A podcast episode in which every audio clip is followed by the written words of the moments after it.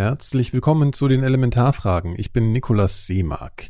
Bevor es heute losgeht, möchte ich eine frohe Neuigkeit verkünden. Mit dieser Folge startet der Club Elementarfragen.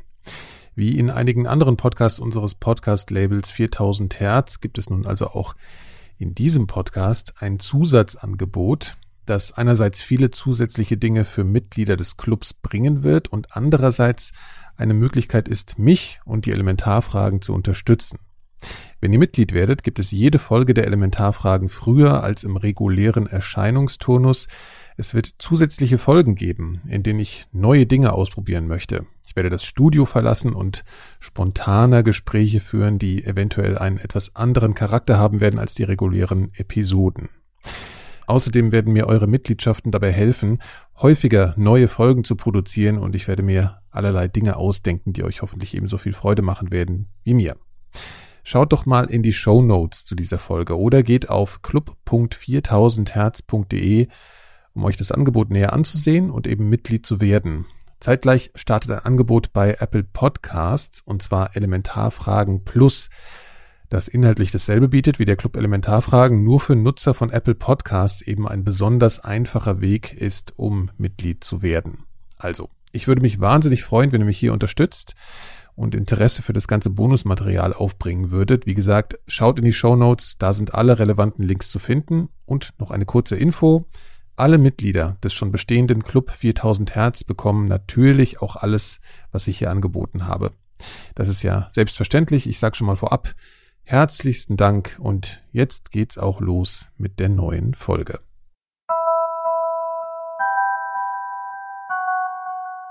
Gefängnisse sind für uns alle Orte, die einerseits einen düsteren, abschreckenden Charakter haben, andererseits aber für den Fortbestand einer gesellschaftlichen Ordnung eine gewisse Notwendigkeit zu haben scheinen. Aber ist der in Deutschland praktizierte Strafvollzug eigentlich wirklich in seiner aktuellen Form sinnvoll? Schaffen wir es, mit Freiheitsstrafen die in Haft sitzenden Menschen nach Beendigung ihrer Strafe wieder gut in die Gesellschaft einzugliedern? Und ist das Konzept der Bestrafung überhaupt eines, das uns in einer zivilisierten Welt weiterbringt? Diese Fragen habe ich dem Rechtsanwalt und ehemaligen Gefängnisleiter Thomas Galli gestellt und war von vielen Aspekten, die er von seiner Erfahrung berichtete, ziemlich überrascht. Herzlich willkommen zu den Elementarfragen. Ich bin Nikolas Seemack.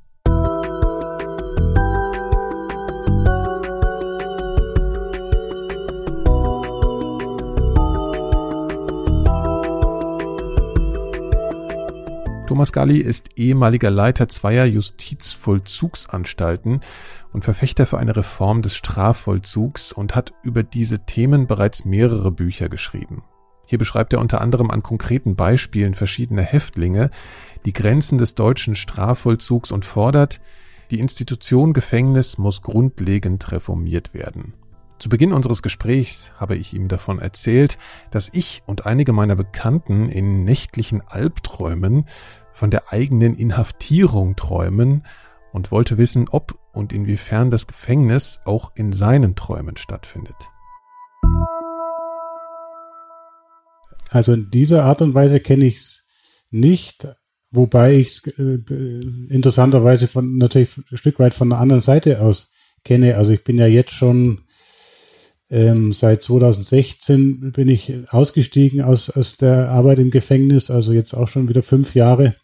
Und ich habe immer noch tatsächlich auch Träume oder so Art Albträume, ähm, noch äh, dort zu sein und diese ganze Enge in, in jeder Hinsicht äh, zu spüren. Also das hat schon was mit mir gemacht. Aber so diese Angst, dass ich selber als, als Gefangener ins Gefängnis komme, das war bei mir bisher noch nicht der Fall. Okay, das wäre gut. Und das andere, was mir auf einmal aufgefallen ist, dass in, in den Medien, also in der Popkultur, in, in Filmen und so weiter, äh, Gefängnisdirektoren oder Anstaltsleiter oder so eigentlich immer die Bösewichte sind. Das ist irgendwie ganz interessant, finde ich, weil die ja eigentlich die, die, die Ausübenden des Strafvollzugs sind und eigentlich auf der richtigen Seite stehen sollten. Und das ist aber auch interessant, dass das immer die Bösen sind, die sozusagen die Ausüber einer Rache sind oder die Häftlinge terrorisieren. Das fand ich irgendwie so einen ganz interessanten Aspekt, der mir aufgefallen ist. Also die haben, also die, die Berufsgruppe hat nicht das beste Image. Genau, also ich denke auch, das ist wirklich so ein ganz zwiespältiges Bild auch in der Allgemeinheit. Auf der einen Seite denken viele, man braucht Gefängnisse und dort passiert was Nützliches oder Sinnvolles, aber wie Sie sagen, die Leute, die dann dort tätig sind und ein Stück weit stellvertretend dann die Gefängnisdirektorinnen und Direktoren, die haben kein gutes äh, äh, Bild und werden nicht als primär als was Positives wahrgenommen. Ja. ja. Wie kamen Sie denn überhaupt äh, dazu, im Strafvollzug zu arbeiten? War das, also Sie haben ja äh, erstmal studiert und so, äh, war das eine frühe Idee schon? Ich habe Schwierigkeiten, mir das als eine Art Traumberuf vorzustellen. Ja, also ich, ich bin da wirklich per, absolut per Zufall reingeraten und ich ist auch meine Erfahrung, dass das bei den allermeisten der Fall ist. Also ähm, Traumberuf Strafvollzug wird, glaube ich, kaum jemand haben. Und ich habe eben Rechtswissenschaften, Jura studiert und wusste danach aber nicht so richtig, äh, welche Richtung ich gehen soll und bin dann einfach zum Staat gegangen, also zum, zum Justizministerium und habe dort gefragt, wo irgendwelche Stellen frei sind. Und dann haben die gesagt, damals ist gerade in der und der Anstalt eine Stelle frei, ob ich mir das mal ansehen will. Und das war dann das erste Mal, als ich überhaupt in irgendein Gefängnis äh, reingegangen bin, habe mir das angeschaut und hat sich auch ganz interessant erstmal alles äh, angefühlt und so bin ich da reingeraten, aber wirklich ein reiner Zufall. Es war kein bewusstes Berufsziel. Hatten Sie da schon Vorbehalte? Also wenn ich mir vorstelle, man geht dann das erste Mal dahin und überlegt sich, okay, soll ich jetzt in der Strafanstalt arbeiten? Da äh, hat man sehr gewisse Vorstellungen vorher, die einem vielleicht nervös machen können in irgendeiner Form. Oder Sorgen, Ängste, keine Ahnung, mit was man da konfrontiert wird. Ja, also ich, ich hatte am Anfang schon äh, das Bild, das möglicherweise auch viele Menschen haben, dass das eher ein Stück weit eine gefährliche Tätigkeit ist, dass man dort äh, gegen, gegen die Bösen äh, irgendwo kämpfen muss und äh, sich da behaupten muss. Also das waren schon am Anfang, ja, war eher so mein äh, Bild dann. Das heißt, die sind eigentlich mehr oder weniger direkt vom, vom Studium äh, mit Überlegungen dann sofort eigentlich in der Justizvollzugsanstalt gelandet, kann man das so sagen? Ja. Also gab es keine klaren vorherigen Stationen, okay. Mhm. Was für, ein, für eine Arbeit hätte sich, äh, hat sich denn am Anfang gleich gehandelt? Sie sind ja nicht sofort Anstaltsleiter geworden. Was waren denn dann so Ihre Tätigkeiten und aufgrund welches Interesse haben Sie da genau angefangen? Ja, es ist so, dass man als äh, Jurist zwar nicht Anstaltsleiter wird, aber äh, gleich nach einer kurzen Einarbeitung von ein paar Monaten in Führungsposition bekommt, also Abteilungsleiter wird. Und ich war dann zuständig für eine Abteilung, ungefähr 200 Inhaftierte und eben für ein äh, Team von Mitarbeiterinnen und Mitarbeitern aus verschiedensten Bereichen, Sozialarbeiterinnen, äh, Psychologen, Ärzte, Lehrer und so weiter, auch Seelsorger, Geistliche. Und das hat sich dann schon sehr interessant und sehr vielfältig irgendwie angehört und angefühlt und so äh, bin ich dann auch letztlich da, dabei geblieben, weil es auch vielfältig ist und man mit ganz verschiedenen Menschen eben aus verschiedensten Bereichen zu tun hat. Das war wäre auch meine nächste Frage gleich gewesen, was eigentlich überhaupt das Personal in so einer Haftanstalt ist. Ja, Sie haben es ja jetzt schon so ein bisschen äh, beschrieben. Das sind alle Menschen, die fest dort in der Anstalt arbeiten. Ist das so? Ja, es gibt auch äh, einige, die von außen reinkommen, so stundenweise, die bestimmte Gruppen anbieten zum Beispiel. Teilweise äh, Ärzte äh, kommen auch nur für einen Tag oder so rein und bieten dann ihre, ihre Sprechstunden an. Aber es gibt sehr viele, die äh, dort Vollzeit angestellt sind und die dann auch ihren ganzen äh, berufliches Leben letztlich in diesen Anstalten verbringen. Was waren denn so Ihre, Ihre ersten Eindrücke in Bezug auf die, auf, auf die Stimmung dort? Ich meine, es ist ein wahnsinnig besonderer Ort und äh, wenige Menschen haben da wirklich Einblick, die nicht dort im Prinzip äh, arbeiten. Ja, können Sie das beschreiben? War das eine eher eine dunkle Stimmung? War und unter den, den, dem Personal war das war das eine motivierte Stimmung oder eher was, wo man sagen würde, das waren auch Leute, die schon äh, in gewissermaßen ein bisschen desillusioniert waren oder so? Wie können Sie das beschreiben? Also es ist keine sehr positive Aufbruchsstimmung dort äh, festzustellen. Also es ist nicht zu vergleichen mit einem Start-up oder mit vielleicht auch der Tätigkeit, äh, ja. die Sie haben in, in, in Medienbranche oder so, ähm, sondern es ist teilweise wirklich ja einfach bürokratische Standardabläufe, die jeden Tag äh, gleich sind. Viele Mitarbeiterinnen, Mitarbeiter, die schon sehr lange dabei sind, sind zum Großteil wirklich desillusioniert auch. Ähm, also insofern, und es ist schon eine beklemmende Atmosphäre auch. Also es ist ja so, jeder, der in seinem Büro will, der muss erstmal zwei, drei, vier Gittertüren äh, auf und wieder zuschließen und so weiter. Und auch vor den Fenstern, Bürofenstern sind vergittert und so. Und bis man überhaupt erstmal reinkommt in die Anstalt. Mhm. Ähm, das ist schon was, was auch atmosphärisch äh, großen Eindruck hinterlässt. Also insgesamt ist, ist die Stimmung schon eher gedrückt. Hat das Ihnen am Anfang gleich zugesetzt oder sind Sie damit eher ganz gut klargekommen? Da muss man ja auch eine gewisse Konstitution haben. Also gerade so zu Beginn. Also ich bin da eigentlich ganz gut damit klargekommen. Also das war eben auch äh, mein Problem sozusagen nach dem Jurastudium. Ich, ich hätte mir eben nicht vorstellen können, jetzt in der Bank zu arbeiten oder was weiß ich, wo überall die Juristen tätig sind, sondern ich wollte schon in irgendeiner Form äh, was Besonderes machen. Mhm.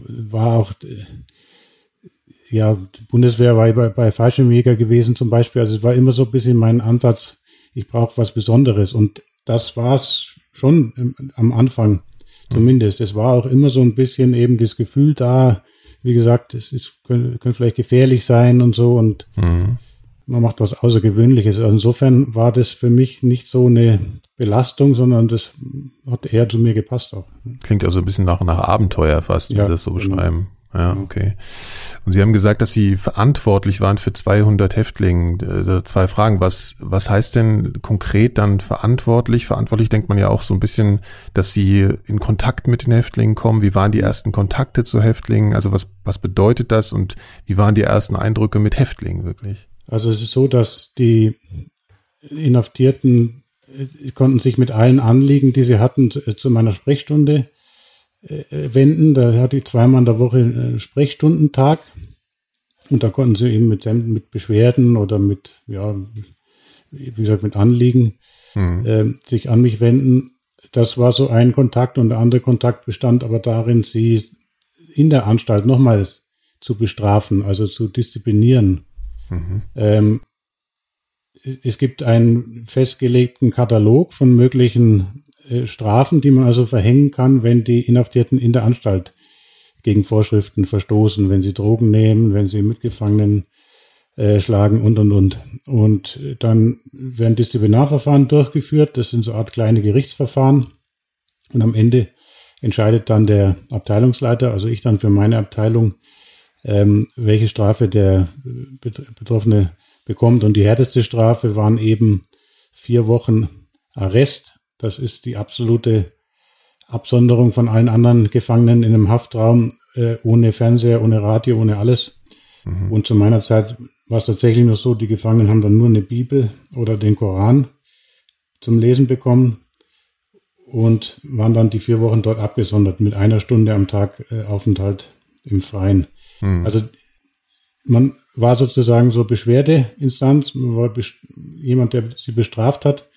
Und für alle wichtigen Entscheidungen, also zum Beispiel, ob ein Inhaftierter Ausgang bekommt, ob er mal raus darf aus der Anstalt, da war auch der Abteilungsleiter zuständig. Klingt auch nach einer Art Richter in dem Moment, ne? Also es wird was genau. vorgetragen, ja. ja. Ähm, äh, ist Ihnen das schwer gefallen, beziehungsweise wie konfrontiert waren Sie denn? Also haben Sie Anhörungen dann auch mit den Häftlingen gehabt äh, zu den äh, Vergehen? Ja. Also sicherlich nicht zu allem, aber sich vielleicht zu komplizierteren Fällen und so. Mhm. Ist Ihnen das ähm, schwer gefallen, zum Beispiel jemanden dann eben in so eine Art Einzelhaft dann eben äh, zu stecken und so? Haben Sie da schon gemerkt, dass, dass das, dass Ihnen das irgendwie schwer fällt oder so? Oder was heißt schon? Haben Sie das mhm. gemerkt? Mhm. So, weil das natürlich, das ist ja schon äh, eine extreme Form. Äh, mhm ja, der Bestrafung letztlich. Absolut, absolut, ja. Mhm. Also ja, hab's schon immer oder fast immer zumindest gespürt, dass mir das schwerfällt, dass man sich, dass man innere Widerstände überwinden muss, aber es ist auch ja im Nachhinein vor allem interessant zu sehen, wie man die dann auch überwindet und man ist dann in, in einem System drin und die Regeln sind so und so und es, mhm. macht, es wird so und so gemacht so dass es nicht so ist, dass man jedes Mal mit großen Schuldgefühlen ähm, zu kämpfen hat. In, Einzelfällen war es schon so, dass wo man dann gespürt hat, die, das ist auch jemand, es gab auch Inhaftierte, denen war das äh, fast egal. Und andere wiederum haben sehr stark drunter gelitten, wenn sie jetzt abgesondert worden sind. Mhm. Und natürlich, wenn einer sehr drunter leiden hat, dann muss man sich schon, äh, tut man sich äh, schwer. Aber letztlich ist es so, dass das System so war, die Regeln waren so und man hat sich innerhalb dieser Regeln äh, irgendwie so verhalten. Aber jetzt im, gerade im Nachhinein, deswegen ist mein Ansatz auch immer der eigentlich, nicht einzelne Personen zu kritisieren, die irgendwo tätig ja. sind, sondern es ist ganz wichtig, die Regeln und die Rahmenbedingungen äh, zu hinterfragen. Ja. ja. da kommen wir ja natürlich später nochmal, wenn es um systemische geht und politische und mhm. so weiter, kommen wir später, das geht, geht mir momentan so ein bisschen so um die ersten äh, Eindrücke, die sie eben da so hatten. Ähm, ich habe jetzt hier aufgeschrieben, was, äh, ob Sie mir die, die, die Zustände im weitesten Sinne mal in der, in der Haftanstalt äh, beschreiben könnten und ob es da Unterschiede auch im, also in Haftanstalten gibt. Also wie standardisiert ist denn so eine Haftanstalt und was, was haben Sie als die größten Mängel eigentlich so äh, wahrgenommen? Also es gibt schon auch große Unterschiede zwischen den einzelnen Haftanstalten. Es gibt ja eben ganz alte Anstalten, auch alte Gebäude, die teilweise seit 1900 schon äh, zwar ein paar Mal renoviert worden sind, aber doch mehr oder weniger noch unverändert sind. Und dann gibt es ganz neu gebaute Anstalten. Die erste Anstalt, in der ich tätig war, JV Amberg in Bayern zum Beispiel, ja. und dann auch meine Abteilung, auch schon ein älteres Gebäude und mit äh, Hafträumen, wo acht Mann zusammen in einem Haftraum untergebracht waren. Und mhm. muss man sich auch vorstellen. Ähm, Wie groß ist so ein Haftraum für acht Leute? Könnt ihr es von der Quadratmeterzahl schwer zu sagen, vielleicht ja. 20 Quadratmeter. Also okay. bei Einzelhafträumen ist es so, oder mehr als 20 Quadratmeter. Also Einzelhafträume sind etwa neun Quadratmeter für eine Person. Mhm. Und äh, ja, entsprechend dann erweitert ja. diese, diese größeren Räume. Aber es waren eben acht Mann auf, auf wirklich engem Raum. Es gab nur einen Tisch eben in der Mitte und die Stühle drumherum. Ein, äh, eine Toilette natürlich äh, für alle und geduscht werden muss sowieso äh, auf dem Gang, wo dann gangweise alle zum äh, Duschen gehen.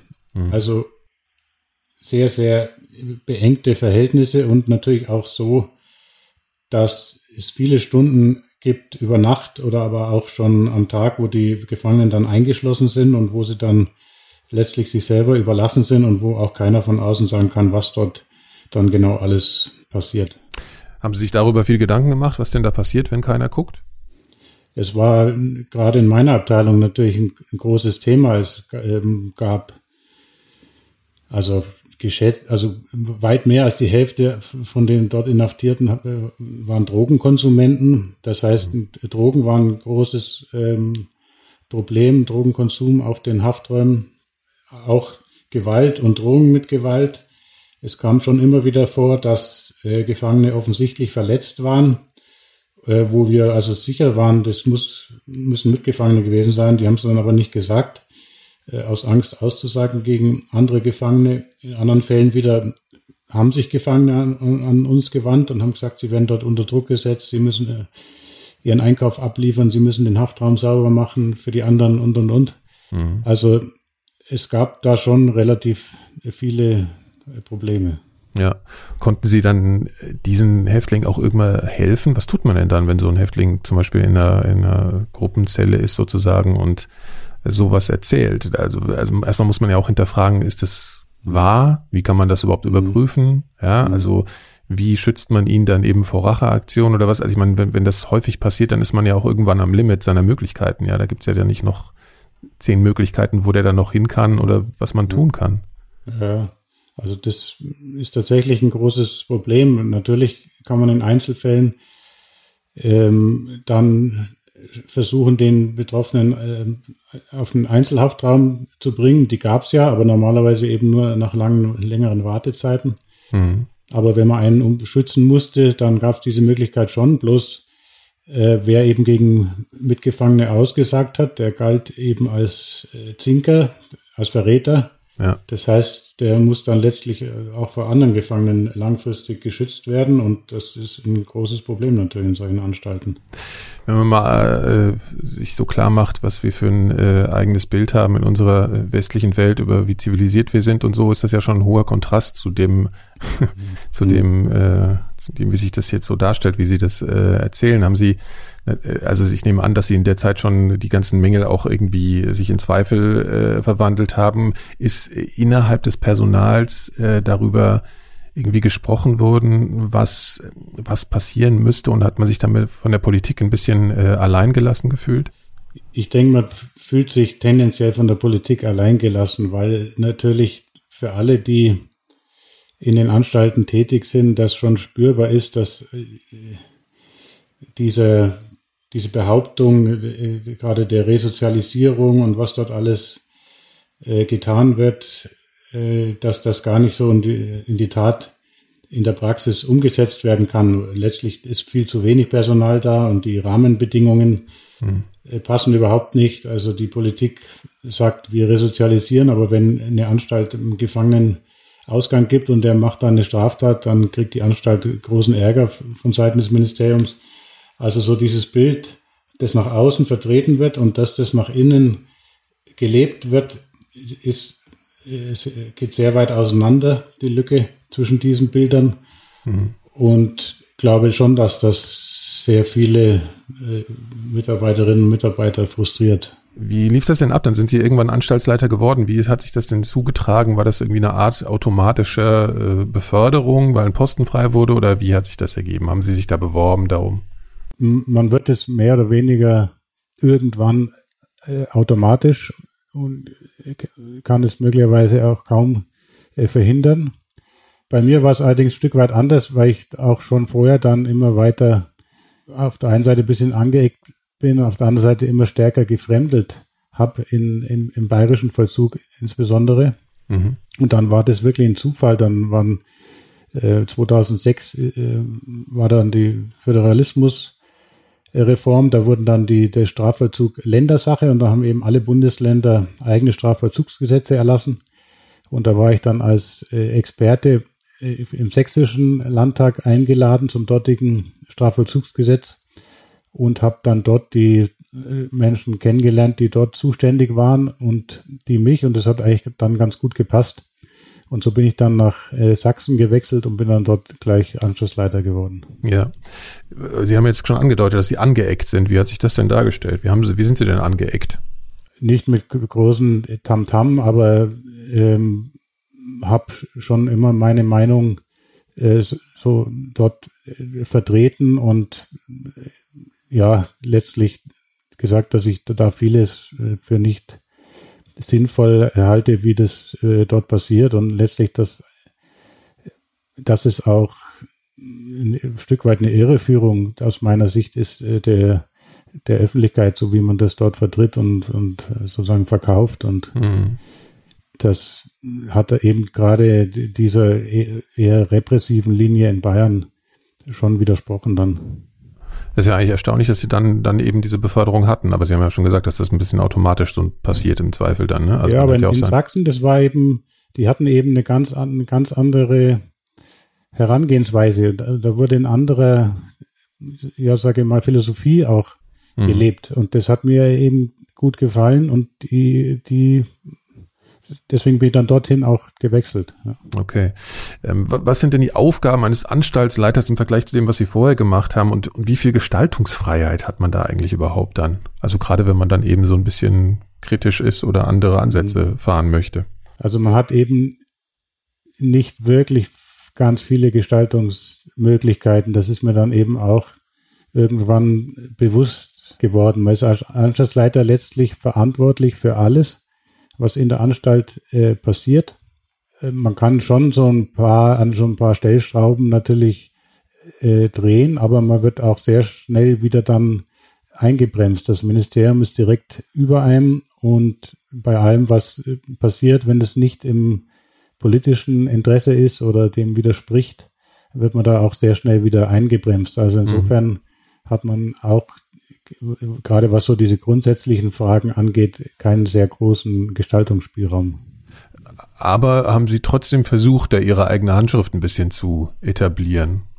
Ja, wir haben ja in Zeitheim, die, die Nähe von Dresden, die Anstalt, die ich geleitet habe, mhm. schon einiges auf die Beine gestellt. Ähm, wir haben zum Beispiel so äh, gartentherapeutische Maßnahmen eingeführt, weil dort, es gibt dort sehr viel Inhaftierte, die kristalabhängig sind und die auch schon entsprechend oft mit Schädigungen zu kämpfen haben und oft gar nicht mehr ihre Hände koordinieren können, so, wo wir einfach gesucht haben nach ganz äh, einfachen Tätigkeiten, auch die Verbindung zur Natur und so mhm. wieder zu stärken. Und da haben wir schon verschiedene Dinge dort etabliert und ausgebaut. Da kommt natürlich immer die Frage auf, so wie kann es eigentlich sein, dass äh, in diesem Apparat äh, die Häftlinge weiter an Drogen kommen? Können Sie da mal so ein bisschen erklären, wie das überhaupt mhm. funktioniert?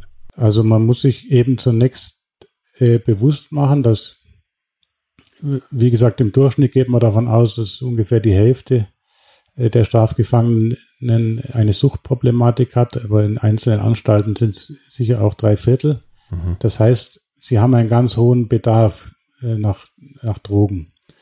Und dieser Bedarf wird eben auch äh, gestillt, durch, indem dann Drogen auch in die Anstalten hereinkommen. Und da gibt es ganz verschiedene Möglichkeiten. Es gibt ja immer Kontakte nach außen. Also äh, die Inhaftierten dürfen besucht werden und wenn die Besucherin, wenn die sich zum Beispiel küssen, kann von Mund zu Mund was übergeben werden.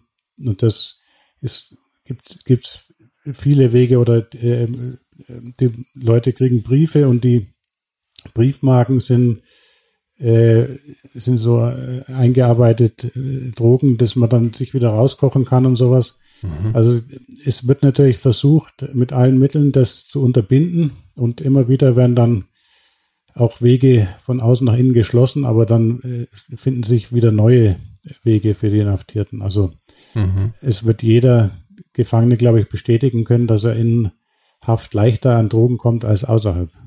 Ich wollte gerade sagen, ja, ich, ich habe jetzt auch gerade so an das Thema Alkohol gedacht. Das ist wahrscheinlich dann gar nicht so ein großes Ding, ne? sondern eher so die, die illegalen Drogen. Die illegalen, wobei Alkohol auch schon ein Thema ist. Also Alkohol wird immer selbst hergestellt. Also da ähm, wird so eine Pampe hergestellt aus, äh, aus Hefe, Brot und, äh, und Früchten und das gärt dann und so. Mhm. Stinkt auch fürchterlich. Aber so entsteht nach ein paar Tagen äh, Alkohol und wenn der getrunken wird, dann kommt es oft zu aggressiven Auseinandersetzungen. Das ist bei den Drogen eigentlich anders. Drohnen, das neue Thema sind Drohnen. Also in Bayern hat jetzt eine Drohnenabwehr entwickelt, weil eben mit versucht wird, mit Drohnen äh, auch teilweise Drogen in die Anstalten zu bringen. Werfen dann die Drogen ab sozusagen ja. im Hof oder sowas. Genau. Das, Wahnsinn. Und aber welches Interesse, also wie, um das zu verstehen jetzt, also das Interesse dahinter ist dann wirklich auch äh, Geld zu verdienen mit den Häftlingen, die dafür wiederum bezahlen. Oder ich meine, wer macht das ja. denn? Aus welchem Motiv sollte man das machen? Ja, ja, die Gewinnspanne ist noch viel größer als draußen. Und die, die Leute, die daran verdienen, die werden dann draußen über Angehörige zum Beispiel bezahlt. Okay. Und deswegen gibt es da einen, einen, großen Markt. Ja. Haben Sie, also wenn ich mir vorstelle, Sie, Sie waren da engagierter als vielleicht als andere, wenn man das so sagen kann, oder waren zumindest auf jeden Fall engagiert in Ihren Gedanken und so, haben Sie dann auch mehr das Gespräch zu Häftlingen gesucht, als das vielleicht üblicherweise der Fall war? Also um auch herauszufinden, wie die Zustände sind. Also das meinte ich auch so ein bisschen mit Gestaltungsfreiheit. Ja, haben Sie, haben Sie den Häftlingen irgendwie gezeigt, dass Sie Interesse haben, die Zustände für Sie auch irgendwie zu verändern? Ja, ja, ich habe es also zumindest äh, versucht und ich habe immer versucht, bei eigentlich fast bei jedem Kontakt auch eine menschliche Ebene herzustellen und es hat eigentlich auch in den meisten Fällen funktioniert. Also das heißt nicht sozusagen bürokratisch oder von oben herab mhm. zu wirken, sondern die Leute vielleicht sogar oft zu sagen, ich halte das ehrlich gesagt auch nicht für sinnvoll oder wenn ich jetzt ganz allein entscheiden könnte, würden sie jetzt vielleicht Ausgang kriegen, aber es gibt die und die mhm. Rahmenbedingungen. Ähm, also das sozusagen nachvollziehbar machen, dass, dass wir beide, mhm. der Häftling und ich, nicht vollkommen frei in unseren Entscheidungen sind. Und ich habe schon die Erfahrung gemacht, dass das viel bringt und dass es ähm, menschlich viel bringt, wenn der andere, wenn der andere sich einfach auch irgendwo verstanden und gesehen fühlt. Dann mhm. kann er viele Entscheidungen besser akzeptieren, als es der Fall wäre, wenn er jetzt einfach nur die Entscheidung irgendwie eröffnet bekommt. Ja. Äh, also es ist eine Art von Vertrauensaufbau dann auch zwischen Ihnen mhm. und äh, den Häftlingen, ja. Wurden Sie in der äh, in Ihrer Laufbahn äh, gab es häufig irgendwie Bedrohungen in Bezug auf Sie selbst, also oder waren Sie da ein bisschen außen vor, weil Sie halt jetzt nicht wirklich Schließer waren oder so? Wir hatten einmal in, in, in Straubing eben, war ich ja lange tätig, das ist ja. die Anstalt in, in Bayern mit der höchsten ähm, Sicherheitsstufe, wo auch die, die äh, Russenmafia eben stark vertreten ist. Und da sind wir Abteilungsleiter mal sozusagen eine Weile ins, äh, ins Fadenkreuz ähm, geraten. Da ging es eben darum, ähm, dass die, die Russlanddeutschen, die ja oft eine andere Staatsbürgerschaft noch hatten, dass die abgeschoben werden wollten aus der Haft heraus. Mhm. Was irgendwie nicht ging oder jedenfalls nicht so schnell ging, wie die wollten. Aber, aber wir als Abteilungsleiter waren eben die letztentscheidenden. Und dann haben die uns da ein bisschen ins Fadenkreuz ähm, genommen. Aber es ist letztlich nie was passiert. Also das heißt, ins Fadenkreuz genommen, die wurden dann äh, innerhalb der Haftanstalt bedroht oder auch wirklich auch außerhalb?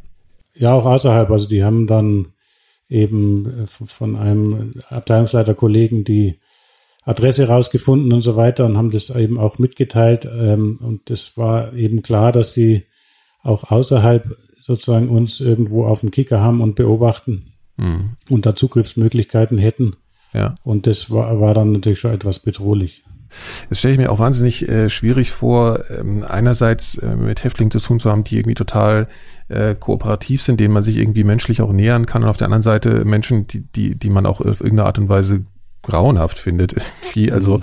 wie, wie groß ist denn die Gefahr für den Einzelnen, der in dem, äh, in dem ganzen Vollzug arbeitet, die Häftlinge einerseits einfach komplett abzustempeln, zu sagen, so die Häftlinge sind unsere Gegner und das ist irgendwie, sind ganz furchtbare Menschen und äh, oder eben das Gegenteil, vielleicht dann auch wieder zu empathisch zu werden und darüber zu vergessen, was hier geschehen ist, auch im Vorhinein oder so, weil man das da ja natürlich nicht dabei war. Ja, man erlebt die Menschen ja dann dort das erste Mal. Mhm. Das ist jetzt ist ja, kann, das ist ja, sind ja beides vielleicht Probleme. Ja, ja absolut. Mhm. So ein Stück weit dieses Nähe Distanzproblem. Ja. Ähm, ja, es ist schwierig. Nach meiner Erfahrung gehen natürlich die Menschen damit unterschiedlich um. Es gibt eben diejenigen, die sozusagen den Weg der Distanz wählen und nur noch bürokratisch äh, umgehen mit den Inhaftierten. Es gibt wieder andere, gerade jetzt im Bereich vielleicht von Seelsorgern oder auch Sozialarbeitern teilweise, die vielleicht oft zu sehr äh, den Inhaftierten sehen, ohne äh, seinen auch problematischen Hintergrund und seine problematischen Anteile. Mhm. Also es ist wirklich ein ganz schwieriges äh, so Austarieren. Mhm. Und es ist übrigens so, natürlich die, man kann die, die Taten von den Leuten nie ganz verdrängen. Also wenn ich einen vor mir sitzen habe, wo ich weiß, der hat ich kann mich erinnern aus Straubing, der hat wirklich Kinder sadistisch gequält über Wochen und dann umgebracht und so. Der war aber im persönlichen Kontakt äh, angenehm. Äh, so komisch sich das auch anhört. Ja, ja. Aber das kann man natürlich trotzdem nie aus dem, aus dem Hinterkopf streichen. Und dann gibt's wieder andere Fälle, die haben nur vergleichbare, vergleichbar harmlose Dinge ähm, begangen sind, aber die absoluten Stinkstiefel im Umgang. Also insofern ist es nicht immer allein zurückzuführen auf die Straftaten, wie man auch mit jemandem umgeht. Dann. Ja, ist sicherlich auch schwierig, sich das überhaupt vorzustellen, dass gerade wenn jemand, der so freundlich ist, dann solche Dinge getan hat, oder? Ja, das muss man ja. wahrscheinlich lange auch drüber nachdenken, um sich das irgendwie bewusst zu machen, stelle ich mir vor. Genau. Man bringt es oft nicht zusammen, man kann es ja. nicht verstehen. Ja. ja.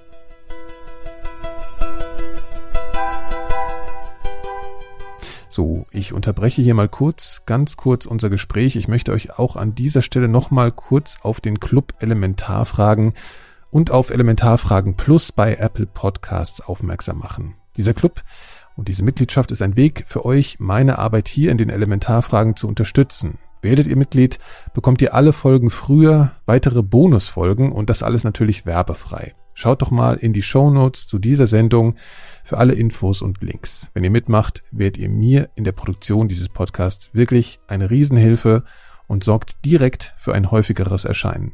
Herzlichen Dank schon mal im Voraus für euer Interesse. Und jetzt geht's auch gleich weiter mit meinem Interview mit Thomas Galli.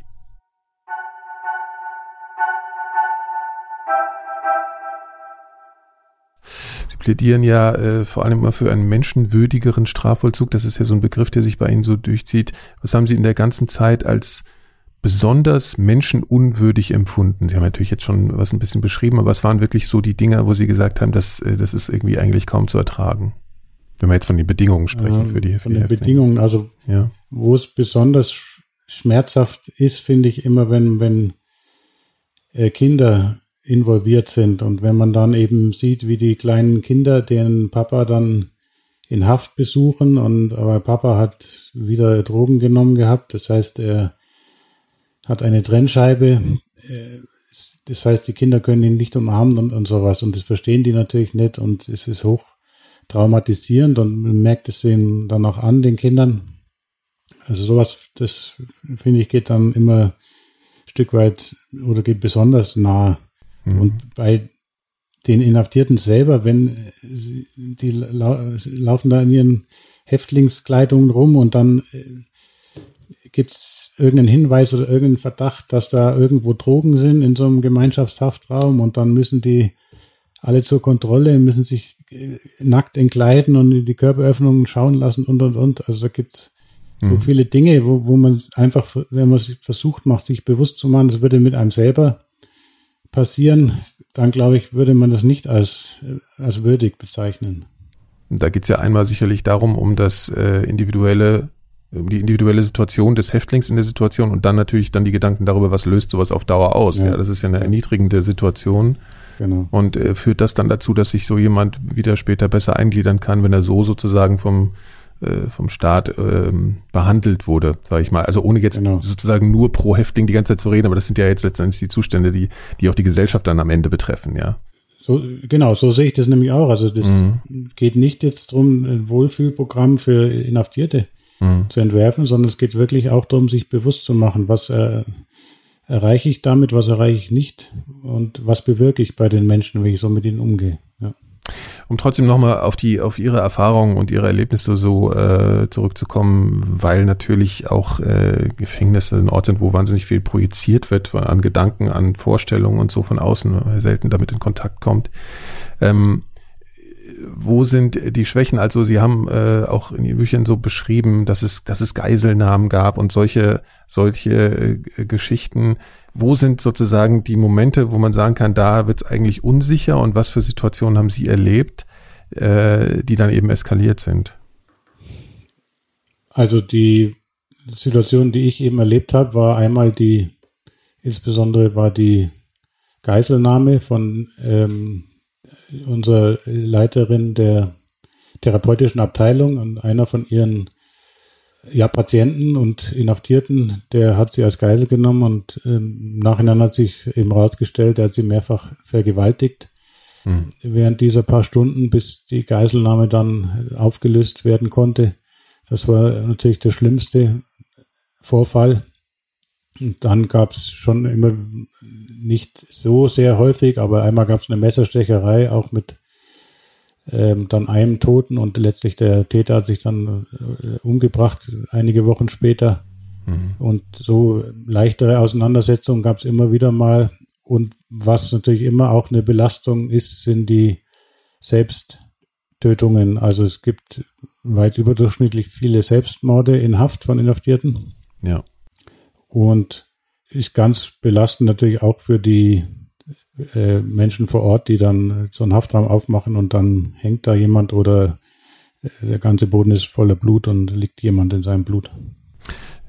Haben Sie den Eindruck, dass es bei, wenn man das überhaupt so sagen kann, natürlich, also dass es gerade bei diesen ähm, Selbsttötungen äh, da eher der Grund, ähm, also die Gründe dafür eher darin liegen, dass auch für die Zeit nach, äh, nach dem Gefängnis irgendwie keine Perspektive da ist oder dass die Häftlinge so sehr unter den Bedingungen, in denen sie gerade leben, leiden. Das liegt natürlich auch immer an der Haftlänge und so weiter. Das sind natürlich tausend mhm. äh, Aspekte, aber haben Sie da feststellen können, dass es auch oft darum geht, dass äh, die Perspektive komplett verloren ist, im Prinzip für ein Leben, was wieder irgendwie eine, irgendeine Form von Normalität zurückkehren kann?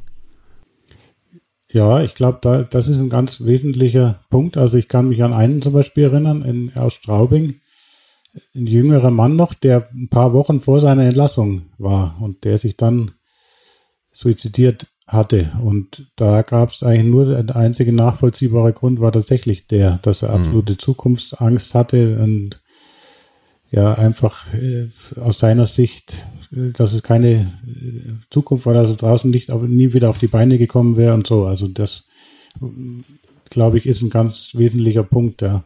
Mhm. Und viele, die meisten Selbstmorde beginnen, äh, finden relativ am Anfang einer Haft statt, weil das eben auch ein ganz, deswegen vielleicht auch äh, zurück zu unserem Beginn von unserem Gespräch, dass Menschen auch Albträume haben, das ist äh, in Haft zu kommen, also das ist schon was, was einen Menschen unglaublich belastet, so weggesperrt zu sein. Es muss ja, es ist ja erstmal ein wirklich ein Wegsperren, eine absolute Trennung von allem anderen und von der Außenwelt und wenn man sich vor Augen führt, wir Menschen in unserer Entwicklungsgeschichte, wir sind auf Mitmenschen angewiesen. Vor 60.000 Jahren wenn wir ausgeschlossen worden wären, dann wäre das Todesurteil gewesen. Und die, das steckt immer noch drin in unseren Genen. Also insofern macht das was mit den Menschen. Also da entsteht eine existenzielle Angst letzten ja, Endes, ja, genau. die zwar vielleicht existenziell gar nicht so begründet ist äh, in Sachen Lebensbedrohung, aber es fühlt sich so an. Ja. Genau. Ja. ja. Ähm, wenn man über das Personal spricht, wie oft kommt es denn zu unkorrektem Verhalten, sage ich mal, des Personals den Häftlingen gegenüber. Das ist ja so ein bisschen so ein Klischee, ja, mhm. der der fiese Schließer ist ja so, also ich, ich will das jetzt gar nicht so bedienen, aber Sie wissen, was ich meine. Also mhm. äh, inwiefern mh, hm, wird da auch kontrolliert, beziehungsweise gibt es da ähm, Qualitätskontrolle in irgendeiner Form? Das war ja sicherlich auch ein Punkt, vielleicht in Ihrer Arbeit so dafür zu sorgen, dass das Personal irgendwie funktional ist, wenn man es mal so hart sagen will. Also ich glaube, so richtige auch Übergriffe oder körperliche Misshandlungen oder ja, äh, statistische Schlechtbehandlung von Inhaftierten, wie man es vielleicht aus einigen Filmen so weiter kennt, mhm. sind absolute Ausnahmen, weil es schon so ist, dass das Rechtsschutzsystem der Inhaftierten ist eigentlich sehr gut ausgebaut. Also sie können sich ans Gericht wenden, sie können sich an den Landtag wenden, sie können sich an Anwalt wenden, an die Presse und und und. Ja. Ähm, also es würde ans Tageslicht kommen. So weit würde ich aus dem Fenster lehnen und dann ist es so, dass kaum ein Beamter sozusagen das riskieren würde, sich da angreifbar zu machen und dann auch seine Beamtenstellung möglicherweise zu verlieren. Mhm. Also das heißt, diese, diese Art von Missbrauch, Machtmissbrauch, glaube ich, ist, ist, ist wirklich die seltene Ausnahme. Ja, weil Sie gerade das ansprechen, weil ich da gerade natürlich selber drüber nachdenken muss. Man äh, hat ja jetzt selten Gespräche mit, mit Häftlingen in den Medien oder so, weil Sie da sagten, die, die Presse kontaktieren. Mhm. Gibt es, gibt es die Möglichkeit für Häftlinge, äh, also eine offizielle Möglichkeit der, der Häftlinge irgendwie nach außen mit Presse zu kommunizieren oder so? Das ist ein bisschen naive Frage, ehrlich gesagt, aber ich habe, habe ich mich gerade einfach gefragt. Ja, also was man nicht was die Anstalten nicht verhindern können oder kaum, ist, ist wenn die äh, Inhaftierten nach draußen schreiben. Was schon oft versucht wird zu torpedieren, sind tatsächlich zum Beispiel gefilmte Interviews. Da wird dann äh, oft gesagt, das ist also schlecht für die Resozialisierung des Insassen, wenn er da jetzt öffentlich irgendwo sichtbar wird und so. Äh, also das ist teilweise vielleicht auch ein vorgeschobenes Argument von den Anstalten, die nicht unbedingt wollen, dass jetzt die Inhaftierten mhm. genau erzählen, was dort alles passiert hinter den Mauern. Also insofern ist es schon nicht ganz so einfach, sich vollkommen frei zu äußern für Inhaftierte, aber es ist auch nicht möglich, dass sie völlig abgeschnitten werden von ja. Äh, Kontakten nach außen. Und es ist ja so, innerhalb einer Anstalt kriegen auch die anderen Inhaftierten alles oder fast alles mit. Und auch da kann dann je, könnte jeder beim Besuch irgendjemand irgendwas sagen oder so. Ja. Also, Ja, also es gibt schon natürlich Kanäle nach außen, ist klar. Ja. Ja. Mhm. Wenn man mal so sich jetzt äh, die Haftanstalten in Deutschland ansieht, wie unterscheidet, unterscheiden sich denn die Angebote für, für Straftäter, die eben äh, einsitzen? Also Sie haben ja vorhin von äh, den Dingen erzählt, die Sie in Sachsen da mit den Menschen gemacht haben. Wie divers ist das denn? Was, was ist denn so das Minimum, was man äh, als, als Häftling äh, erwarten kann, wenn man es mal so, äh, so sagt. Also es gibt ja, man kann sich ja umschulen oder es, man kennt Werkstätten oder so. Was ist denn das, was, was irgendwie garantiert da eigentlich an Infrastruktur vorhanden ist? Und was sind gute Beispiele oder wo Sie sagen würden, das wären Dinge, die sollten noch viel mehr gemacht werden, die es aber auch schon gibt? Ja, also es gibt ja ähm, relativ oder weit überdurchschnittlich viele Inhaftierte haben keinen Berufsabschluss. Von, von bei den Jüngeren haben sogar viele keinen Schulabschluss. Und das ist was, was generell ermöglicht wird. Nicht jetzt in jeder Anstalt, aber in jedem Bundesland. Das heißt, die Leute, die dann dafür in Frage kommen, die werden dann möglicherweise einfach in eine andere Anstalt dann verlegt. Aber diese Möglichkeit ist schon gegeben und wer sich da ernsthaft für interessiert, der bekommt es nach meiner Erfahrung auch. Dann gibt es äh, verschiedene therapeutische ja, Angebote, beziehungsweise teilweise müssen die Inhaftierten auch ähm, Therapien absolvieren, wenn sie äh, gerade bei schwersten Delikten, wenn sie die Chance haben wollen, dass sie irgendwann mal doch wieder entlassen werden. Da gibt es einiges, aber das ist zum Beispiel ein Punkt, dass sozusagen der, der normale Inhaftierte, der in aller Regel eine Suchtkrankheit zum Beispiel hat, der bekommt keine Behandlung dieser Suchtkrankheit in Haft. Und das ist zum Beispiel was, was unbedingt ausgebaut werden müsste. Das heißt, es gibt kein medizinisches Angebot für, für körperliche also Drogenabhängige sozusagen. Das schon, also das, die, die notwendigste medizinische Behandlung, die findet Ja. schon statt, ähm, aber eben keine Suchttherapie richtiggehend, um, äh, um die Sucht in den Griff zu be- bekommen. Also eben psychotherapeutische Betreuung, was dann eben genau, alles dazugehört. Ja. Was wird denn eigentlich getan, um Ex-Häftlingen den Wiedereinstieg so ins normale Leben und ins Arbeitsleben zu erleichtern? Gibt es da äh, also von Staatsseite äh, Bemühungen? Also da kann man sich ja vorstellen, da geht es vielleicht auch so um Bekämpfung von Vorurteilen, alles Mögliche. Oder, Mhm. ja, Ja, das ist schon ein großes Problem, dieses Übergangsmanagement. Das ist Ja. in den letzten Jahren immer stärker betont worden und äh, es wird zum Beispiel jetzt kommen Mitarbeiterinnen äh, von der Arbeitsagentur äh, in die Anstalten rein und versuchen eben die Leute, die absehbarer Zeit entlassen werden, dass die vielleicht ähm, da schon irgendeine Art von Arbeit vermittelt werden können und solche Dinge. mhm. Aber letztlich bleibt die Mehrheit der Entlassenen ist erstmal auf Sozialleistungen angewiesen nach der Haft und hat natürlich auch nachvollziehbarerweise Schwierigkeiten Mhm. auf dem äh, Arbeitsmarkt. Wenn ich jetzt als Arbeitgeber irgendeine Stelle hätte und da bewerben sich mehrere und einer äh, hat eine Haftzeit in seiner Biografie, würde ich im Zweifel den auch nicht nehmen. Also das ist schon ein, ein Problem eben und es ist eben auch hängt mit dieser Stigmatisierung, glaube ich, zusammen. Wenn dadurch, dass, dass jemand weggesperrt wird in diese Anstalten, in, die, in ein ganz anderes Leben hinein und eben rausgenommen wird aus der Gesellschaft, da wird ja eben so ganz stark auch zum Ausdruck gebracht, das scheint eine andere Art von Mensch fast äh, zu sein, der nicht mehr unter uns leben kann. Und das dann wieder wegzubringen, wenn er entlassen wird, das ist ganz schwer. Ja. Gerade wenn man darüber nachdenkt, dass es ja eigentlich der, der Grundsatz wäre, dass nach Verbüßen einer Strafe der Mensch dann eigentlich wieder, ne, also sozusagen denselben Status haben sollte in der Gesellschaft wie vorher, weil die Strafe ja abgegolten ist und da ich keine nachträgliche Strafe mehr zumindest äh, vom Plan her äh, weiterlaufen sollte, wären Sie für irgendeine Form von Quote, meinetwegen in, in öffentlichen Einrichtungen oder so, dass Straftäter äh, in einem bestimmten Prozentsatz einfach wieder beschäftigt werden müssten oder so? Gibt es, gibt es solche Bedanken? Also das gab es ja in der DDR früher tatsächlich. Ähm, oder da gab es es auch in Bezug auf, auf, auf Wohnungsmarkt, glaube ich, dass die dann Ja, bestimmt das ist auch noch ein Thema, ja.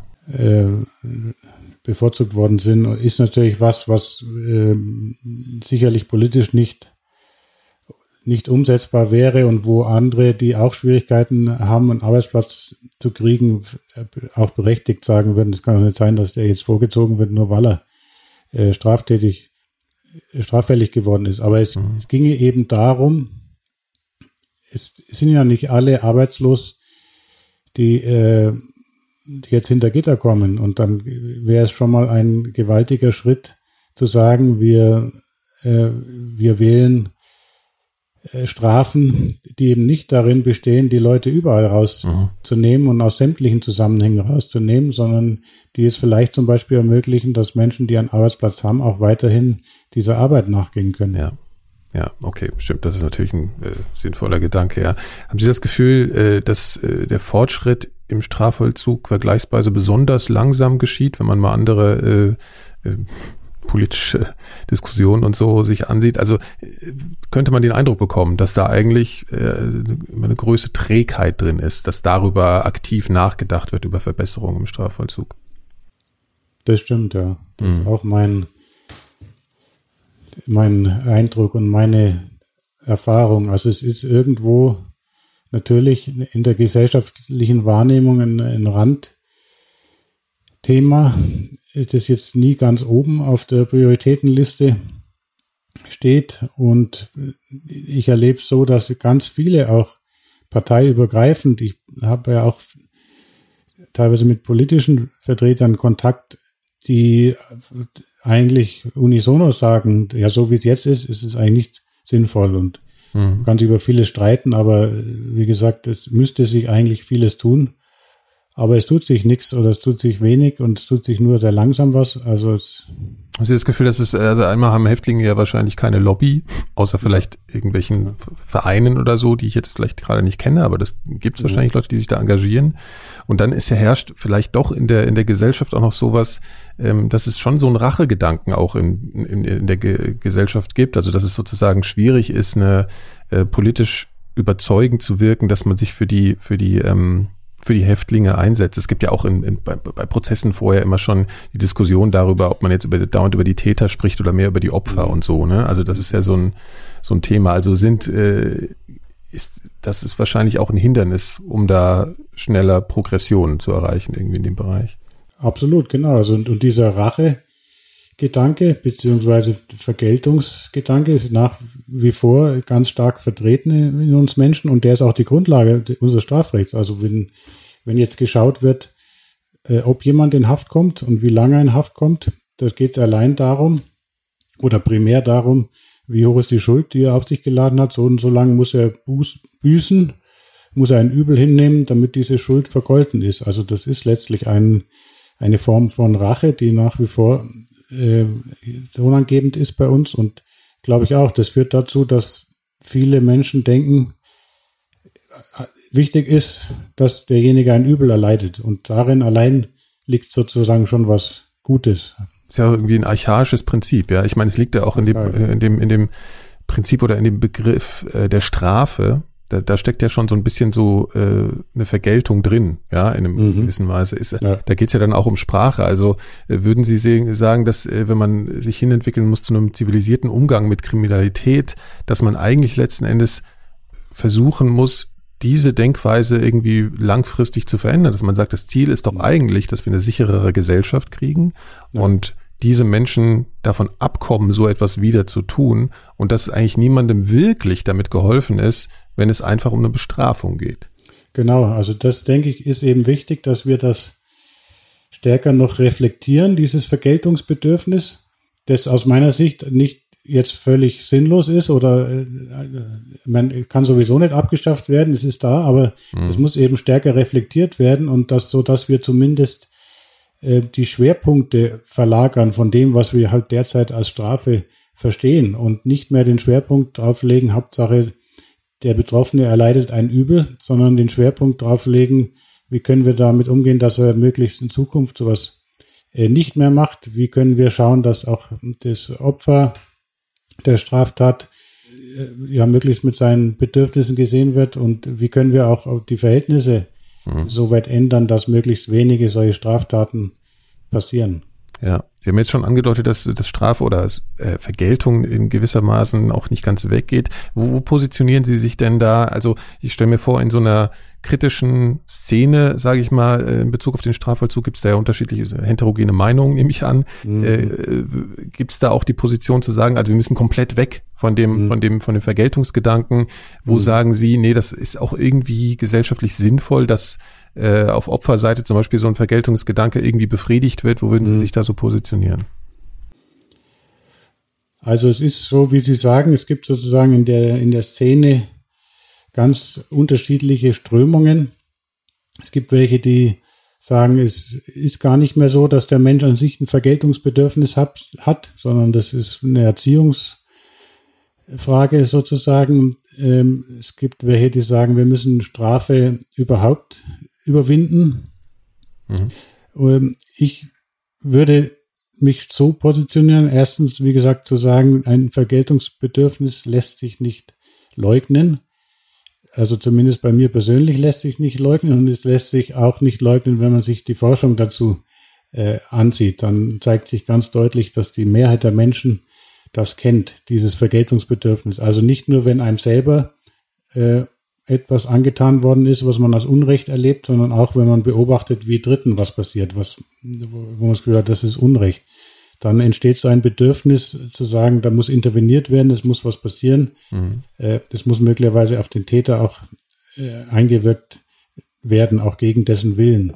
Und das finde ich eben auch nicht schlecht, weil wenn wir uns vorstellen, das gäbe es nicht, das Vergeltungsbedürfnis, müssen wir uns fragen, welches Interesse hätten wir dann, welche Motivation und welche Energie irgendwo zu intervenieren, wenn es uns selber gar nicht betrifft. Wenn wir mitbekommen, dass ältere Dame ist jetzt da überfallen worden, äh, der andere ist weglaufen mit dem Geld, warum sollten wir jetzt da groß äh, intervenieren, wenn es überhaupt kein großes Bedürfnis kommt? Und die Empathie allein äh, ist wohl da auch nicht ausreichend oder das Mitgefühl. Also insofern ist das schon, finde ich, ein Impuls, der oder ein Bedürfnis, das auf Gerechtigkeit gerichtet ist, dieses Vergeltungsbedürfnis. Ähm, Aber wie gesagt, wir sollten es äh, reflektieren und eben äh, ja klug und sinnvoll auch äh, in die Tat umsetzen, so dass wir uns letztlich nicht selber damit schaden, was glaube ich derzeit eben teilweise tatsächlich der Fall ist, weil wenn wir die Leute dort einsperren für teures Geld, ähm, ohne damit jetzt wirklich was Sinnvolles zu bewirken, dann ist es nicht sehr klug. Ich meine, das ist ja auch letzten Endes das, das, das, Ihr zentraler Punkt, wenn ich das richtig verstehe, dass es Prinzip Ihnen jetzt weniger darum geht, der Vertreter der Häftlinge zu sein, sondern eher, ähm, also auch vielleicht zum Teil mit Sicherheit, aber vor allen Dingen darf äh, das Ergebnis ja zählt, wir haben eine sicherere Gesellschaft, ein sichereres Zusammenleben. Genau, das, das ist die, das oberste Ziel. Und es geht um die Frage, wie man das am besten erreicht. Genau. Ja. Äh, weil Sie jetzt gerade das Beispiel gebracht haben, äh, dieses, ähm, denke ich jetzt gerade so ein bisschen dran rum, dieses Bedürfnis, ja, also Bedürfnisse sind natürlich da, dass man, also ein Rachebedürfnis ist ja sicherlich auch da. Das ist ja immer die Frage, ein Bedürfnis und dann die Frage, naja, ist, ist sozusagen die, das, das Nachgeben dieses Bedürfnisses, ist das gerechtfertigt? Man könnte ja auch argumentieren, okay, man ist Zeuge, Zeuge einer Straftat und äh, handelt eher aus dem äh, Grund heraus, dass man nicht möchte, dass einem selbst das später auch mal passiert oder so. Ne? Also das könnte ja auch eine Motivation sein.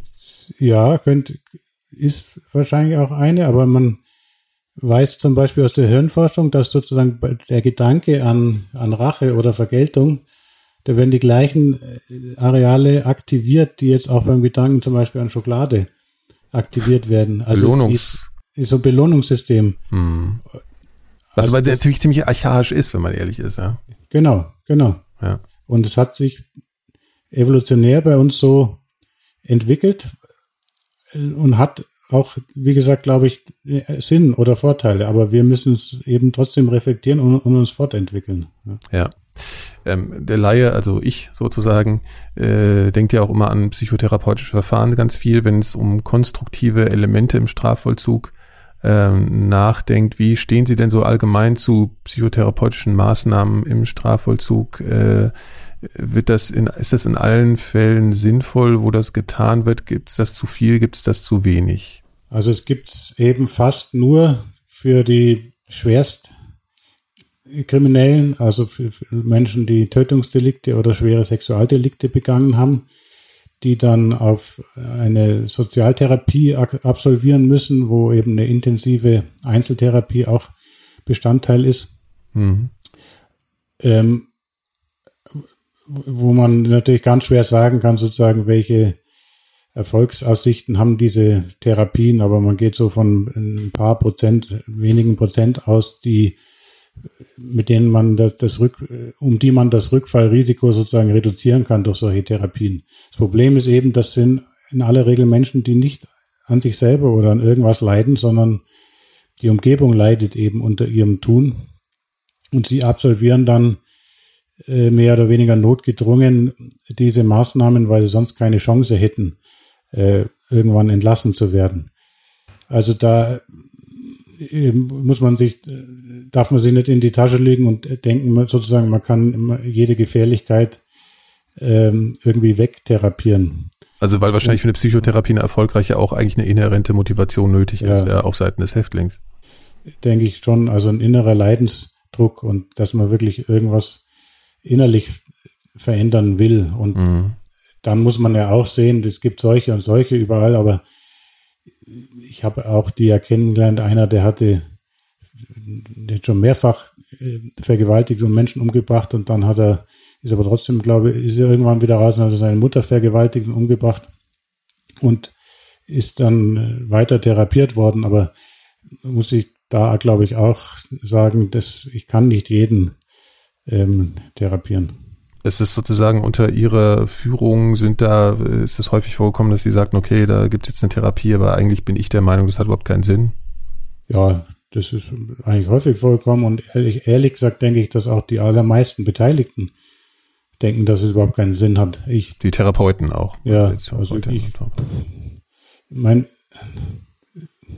ja, man müsste die Therapeuten fragen, wobei eben da auch das große Problem ist, ich kann ja jetzt auch leicht reden, weil ich jetzt außerhalb vom System bin. Mhm. Äh, jemand, der noch drin ist, der darf da keine freie Auskunft geben und er wird sich auch hüten zu sagen, ich äh, mache die Therapie, weil ich dafür bezahlt bin, aber ich glaube nicht an den Erfolg. Aber jetzt ich, wie gesagt, kann leichter herreden und ich würde auch sagen, dass die allermeisten, die diese Therapien machen und damit befasst sind und so in den Gefängnissen, dass die selber sagen, also großen Sinn hat es eigentlich nicht.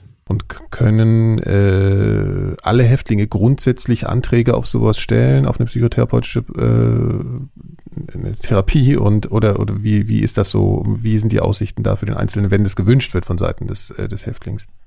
Ja, wenn es gewünscht wird, dann findet es in aller Regel nicht statt.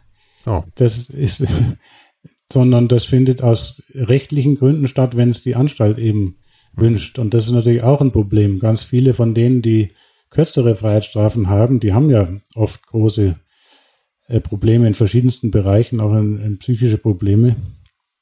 Aber dafür gibt es keine Ressourcen und keine Mittel, dass die dann entsprechend ähm, behandelt werden. Mhm. Und da würden Sie schon dafür plädieren, dass da mehr Mittel zur Verfügung gestellt werden im Zweifel? Ja, da wird, das wäre absolut sinnvoll, wenn die Menschen nämlich einen eigenen Leidensdruck haben und ähm, ja, dann sind ja auch die, die Erfolgsaussichten viel größer. Also ich, ich kann zum Beispiel ein, ein, aktuelles Beispiel nennen, von einem, dem ich jetzt als Anwalt vertrete, der ähm, in Augsburg, wo ich tätig bin, da kennt man ihn, der Blumenmaler, der ist jetzt inhaftiert für über drei Jahre, nur weil er überall Blumen drauf malt.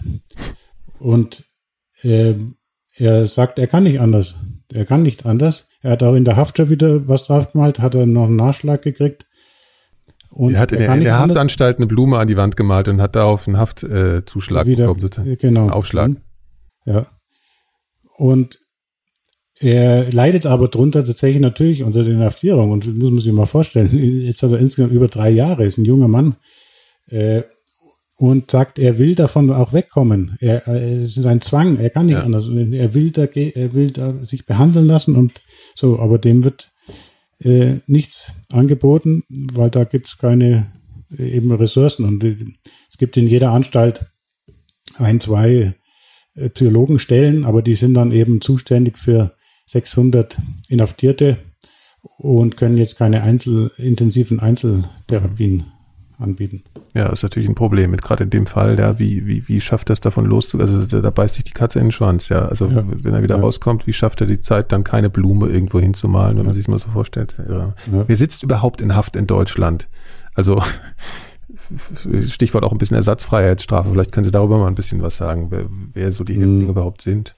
Das ist auch ein ganz wichtiges, wichtiges Thema weil meine Erfahrung da ist, dass die allermeisten Menschen da auch ganze falsche Vorstellungen haben. Ähm, die meisten denken eben, es sitzen bei uns nur Schwerstkriminelle in Haft, die dann längere Freistrafen verbüßen. Aber tatsächlich ist es so, dass die Hälfte aller Gefangenen Freistrafen von längstens einem Jahr verbüßt und äh, dort weit überwiegend äh, Strafen wegen Vermögensdelikten, also Diebstahl, Betrug und so weiter. Ähm, auch sehr viele Betäubungsmitteldelikte. Ähm, Viertel der Inhaftierten ist nur wegen Betäubungsdelikten zum Beispiel verurteilt. Und was Sie das Thema Ersatzfreiheitsstrafen ansprechen, da muss man sich auch bewusst machen, dass pro Jahr ungefähr 50.000 Menschen inhaftiert werden zur Verbüßung von einer Ersatzfreiheitsstrafe. Das sind also Fälle, die zum Beispiel wegen Schwarzfahrens zu einer Geldstrafe verurteilt worden sind, die sie dann nicht bezahlen können in der Regel äh, und die dann deshalb äh, in Haft müssen. Da kommt ja irgendwann halt der Haftbefehl, ne? Also irgendwann, wenn genau. man nicht mehr bezahlt, kommt er dann. Ja, es ist so, es kommt dann auch noch das Angebot, das irgendwo abzuarbeiten. Aber wenn man sich vor Augen führt, äh, ungefähr ein Viertel von denjenigen, die die das betrifft, die sind sogar obdachlos. Drei Viertel sind drogenkrank und äh, arbeitslos und so weiter. Das heißt, das sind oft Menschen, die überhaupt keine Briefe mehr öffnen, die sie von Behörden kriegen oder die sie auch nicht verstehen. Ja. Also die kriegen zwei Briefe und reagieren nicht und dann werden sie in Haft genommen. Und wo sitzen diese Leute? Mit wem kommen die in Berührung? Kommen die dann auch äh, in solche Sammelzellen oder so, wo sie dann mit schwereren Kriminellen zusammenkommen? Oder gibt es da irgendeine Form von Trennung. Also sitzt der Schwarzfahrer woanders als der Mörder. Also ist jetzt wahrscheinlich ein bisschen extreme äh, Gegenüberstellung, aber Sie wissen, was ich meine. Ja, aber es kann tatsächlich passieren, dass der Schwarzfahrer mit, mit dem Mörder zusammensitzt. Also es wird schon versucht, etwas zu differenzieren, ähm, um die schwereren Fälle sozusagen in bestimmten Anstalten zu sammeln und die leichteren in anderen. Mhm. Aber das lässt sich nie hundertprozentig äh, durchführen. Und was auf jeden Fall der Fall sein kann, ist, dass ein Schwarzfahrer eben mit einem in Anführungsstrichen normalen Kriminellen zusammenkommt, der fünf, sechs Jahre zu verbüßen hat und sein halbes Leben schon in Haft verbracht hat. Also das Umfeld ist jedenfalls kein positives, in das er dann reingerät. Das ja immer ein großes Thema für Sie ist äh, in Ihrer Argumentation, ja, gerade mhm. die, die Konfrontation mit einem, mit einem schwierigen Umfeld sozusagen. Mhm. Ähm, um dann noch auch mal so einen, so einen wirtschaftlichen Punkt anzusprechen, ist es, äh, während denn Ideen, die Sie jetzt äh, haben, um das, äh, den Strafvollzug zu verändern, auch eine günstigere Sache oder ist das sozusagen auch ein Argument gegen Vorschläge? Also was kostet ein Haftplatz und was würde im Gegenzug dadurch ein Strafvollzug kosten, den Sie jetzt bevorzugen würden, um das mal so ein bisschen zu überschlagen? Es muss ein Argument sein, die Kosten, ja. Ähm, den Haftplatz kostet je nach Bundesland so zwischen 100 und 150 Euro pro Tag und Gefangener, also 3500 oder 4000 Euro im Monat. Das ist schon fast eine Vollzeitstelle von zum Beispiel Sozialarbeiterinnen oder Sozialarbeiter. Ja. Ähm, und viele Kosten sind da noch gar nicht eingerechnet von Begutachtungen und so weiter, was da und gerichtlichen Überprüfungen und und und. Also es ist schon sehr teure Unternehmung. Ähm, und es ist natürlich schwer, genau zu beziffern, welche Kosten alternative Wege hätten. Aber es ist auf jeden Fall so, dass man natürlich auch die sozialen Folgekosten einbeziehen muss. Und wenn alternative Wege allein die Folge hätten, dass deutlich mehr Inhaftierte zum Beispiel ihren Arbeitsplatz behalten könnten oder einen Arbeitsplatz bekommen äh, und eben nicht auf Sozialleistungen angewiesen sind und weniger oft auch wieder straffällig werden und entsprechende weitere Kosten verursachen, äh, dann muss der Ansatz auf jeden Fall der sein, zu sagen, äh, alternative Wege müssten auch deutlich kostengünstiger unterm Strich sein. Sie haben ja schon gesagt, dass Sie in Kontakt auch mit der Politik stehen. Kommt die Politik auch aktiv auf Sie zu? Und ähm, welche drängendsten Punkte sind die, die Sie dann sofort kommunizieren? Um das auch mal für uns klar zu machen, sozusagen, wie, was sind die drängendsten Probleme, die angegangen werden müssten und haben Sie die Chance, das in der Politik zu kommunizieren? Also auf mich zukommen derzeit zumindest in erster Linie Vertreter von Oppositionsparteien, mhm. äh, das heißt eben Grüne, Linke, SPD, denen es, es natürlich auch darum geht, die äh, sozusagen die Regierungspartei so politisch ein Stück weit unter Druck setzen zu können. Es gibt mehrere Themen, die in den letzten Jahren auch verstärkt auf der Agenda stehen und die sich, glaube ich, jetzt auch irgendwann durchsetzen werden. Also so Entkriminalisierung zumindest, nicht Legalisierung, aber Entkriminalisierung von verschiedenen Drogendelikten, ähm, glaube ich, ist nur eine Frage der Zeit, bis, äh, bis sich da auch wieder spürbar was tut. Auch die Frage eben Ersatzfreiheitsstrafen, äh, Schwarzfahren, muss das wirklich eine Straftat sein, auf die am Ende vielleicht sogar eine Freiheitsstrafe droht und so. Also Bagatell, Stichwort Bagatell, Umgang mit Bagatellkriminalität da tut sich einiges und man hört eben, dass auch schon von Seiten äh, der eher konservativen ähm, Rechtspolitik ähm, ja. Ähm, wo gibt's gute Beispiele von, von alternativen Strafvollzugssystemen so im Ausland und vielleicht auch bei uns? Also wir, Sie hatten mal irgendwann in einem Interview auch mal von Vollzug in freien Formen so gesprochen. Vielleicht können Sie da mal ein mhm. paar, paar Beispiele bringen, was ist, äh, wo Sie positive Beispiele sehen. Also man kann im Ausland sich verschiedene Dinge, denke ich, ähm, abschauen. Also zum Beispiel halte ich gerade was die vielen Kurzfreiheitsstrafen angeht, äh, hielt ich es für sinnvoller, zum Beispiel die Leute in, in äh, geschlossenen Wohngruppen unterzubringen, wo ich mir genau Gedanken machen kann, wen ich da zusammen unterbringe und auch mit den Leuten individuell ähm, arbeiten kann. Ähm, auch äh, möglicherweise elektronisch äh, überwacht, ähm, dass ich auch sagen kann, die Sicherheit ist weitestgehend gewährleistet und diesen auch elektronisch überwachten Hausarrest, den gibt es in vielen Ländern, in skandinavischen Ländern, auch in, in Österreich gibt es und so weiter. Mhm. Also daran könnte mich könnte man sich orientieren und in Deutschland gibt's äh, muss ich auch wieder Sachsen nennen als Vorbild, gibt es jetzt seit einigen Wochen erst, ist relativ aktuell, gibt es diesen Vollzug, sogenannten Vollzug in freien Formen, den es eben bisher nur für Jugend, junge Straftäter gab, Jugendliche und Heranwachsende, den gibt es jetzt auch für Erwachsene mhm. äh, Straffällige. Das sind bisher nur wenige Plätze, aber das ist eben so, dass diejenigen, die eigentlich in Haft äh, sein müssten, diese Haft nicht in einem Gefängnis sozusagen verbüßen, sondern äh, in, äh, eben in freien Formen, also in einer Einrichtung dort, die mit Gefängnis überhaupt nichts zu tun hat, wo sie eben in Wohngruppen äh, untergebracht sind, ist an so einen Verein angegliedert und wo dann sozusagen im, im, in einem freiheitsnahen Kontext mit ihnen gearbeitet wird und versucht wird, sie in Arbeit äh, zu vermitteln und solche Dinge. Und in diese Richtung muss es gehen, aus meiner Sicht. Mhm. Und da würden Sie aber durch den, durch den Zwangsmoment dann immer noch die, äh, sozusagen diese, weil wir es vorhin hatten mit der Vergeltung, das würden Sie dann trotzdem noch mhm. befriedigt sehen. Dadurch, dass es halt, also weil das ist ja immer das Problem, ja. Also wenn man mhm. das den, wenn man es den Häftlingen in Anführungszeichen zu bequem, ja, die haben es ja jetzt schön, dann haben sie eine Wohnung, dann haben sie Gesellschaft. Das ist ja immer das, was so schnell in der Gesellschaft dann schnell kritisch gesehen wird. Also wo würden Sie da sozusagen argumentieren, dass dem Genüge getan wird?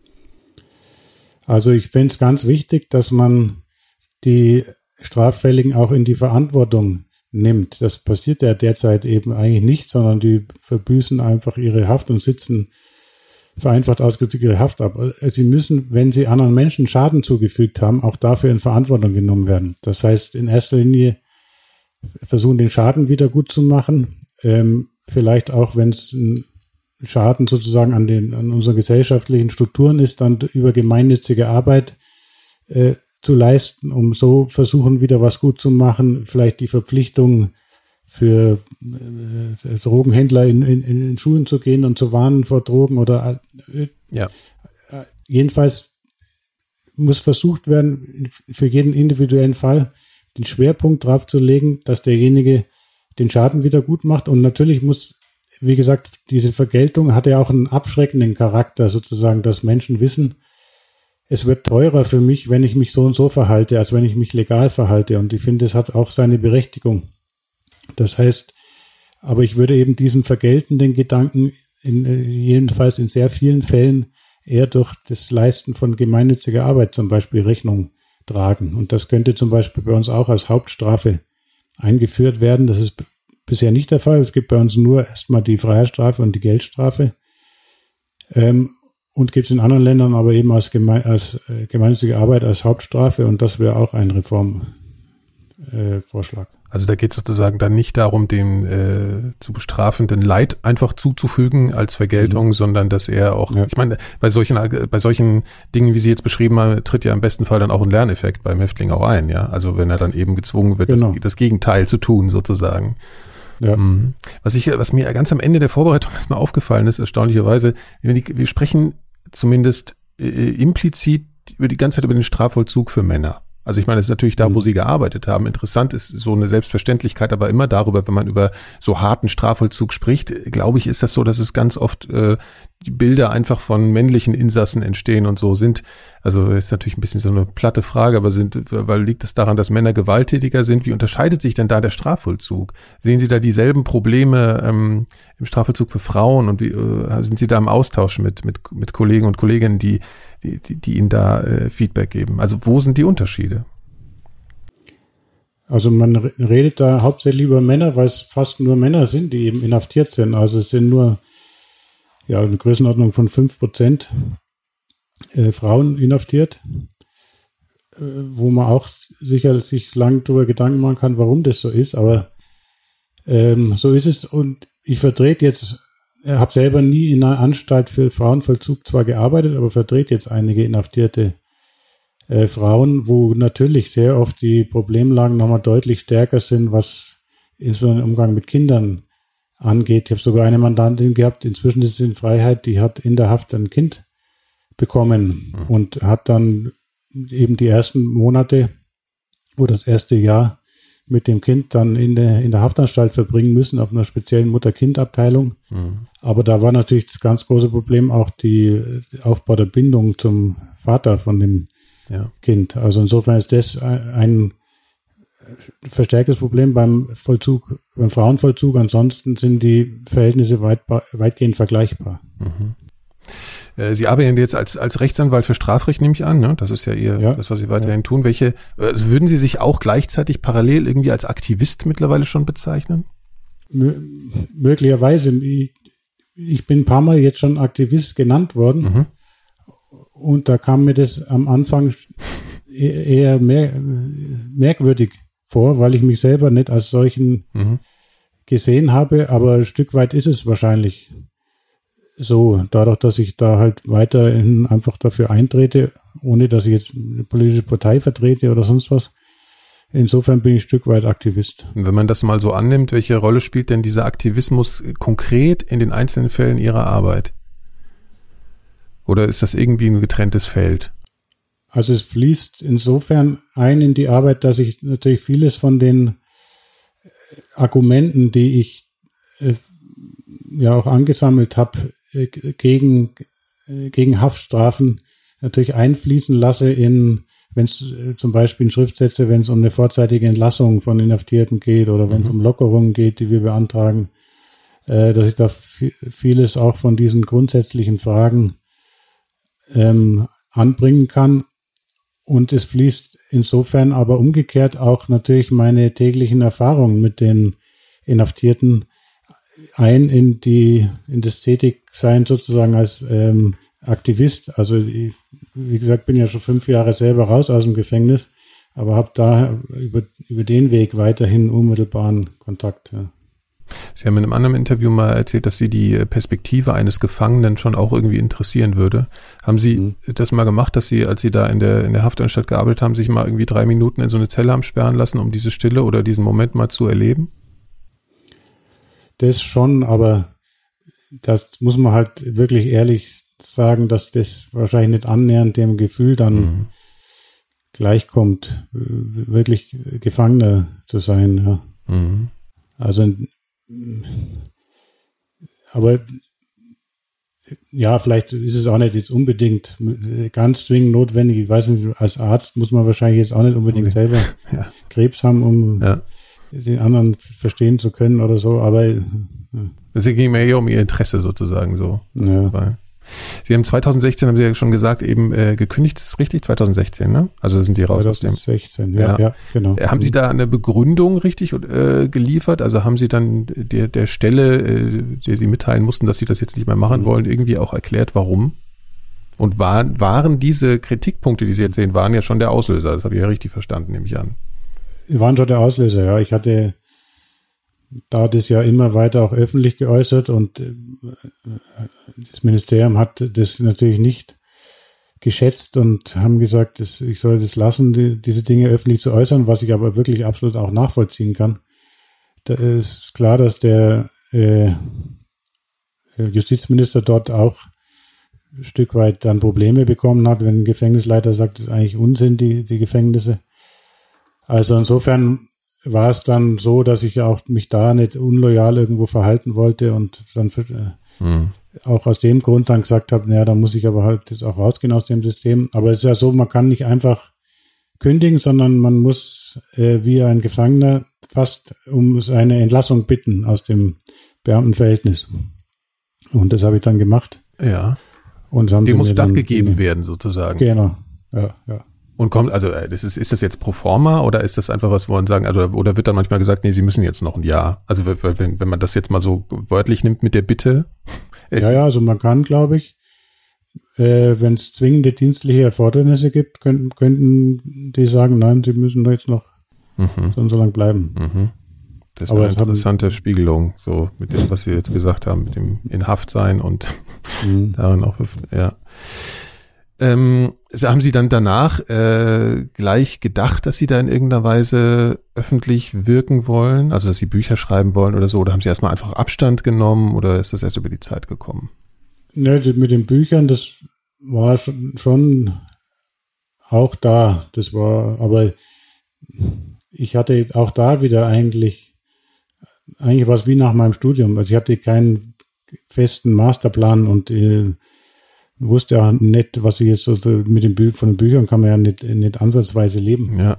Ähm, wusste ja nicht so, was ich beruflich ehrlich gesagt machen sollte und das hat sich dann auch irgendwie per Zufall eher äh, ergeben und jetzt passt es einigermaßen so, aber das war jetzt kein großer Masterplan dahinter.